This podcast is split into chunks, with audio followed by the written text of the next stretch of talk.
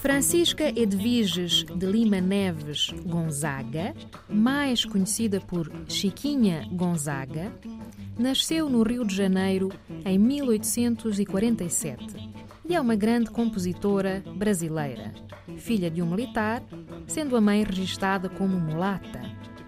Cedo começou a estudar piano e compôs diversas peças conhecidas da música popular urbana brasileira, tanto valsas como serenatas, fados, polcas, mazurcas e lunduns.